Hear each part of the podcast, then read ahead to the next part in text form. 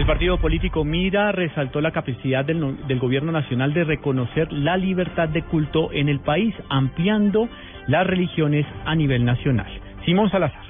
El representante Carlos Guevara del partido Mira resaltó la aprobación del Plan Nacional de Desarrollo 2014-2018, pues fue aprobada una de las proposiciones para que el Ministerio del Interior deba promover el reconocimiento de las libertades religiosas, de cultos y de conciencia. Con el único propósito de garantizar sus derechos, sus derechos al credo, de a expresar libremente su religión, trabajar en, procesos de, de postconflicto que se avecinan, que muchas de las congregaciones hacen labores importantísimas en temas de reconciliación, también de inclusión social. Aseguró que esta proposición de iniciativa del Partido Liberal y del Partido Mira velará por el respeto a las libertades fundamentales, muy especialmente a la libertad religiosa, que según él aporta a la construcción de la cultura de paz que requiere Colombia. Simón Salazar, Blue Radio.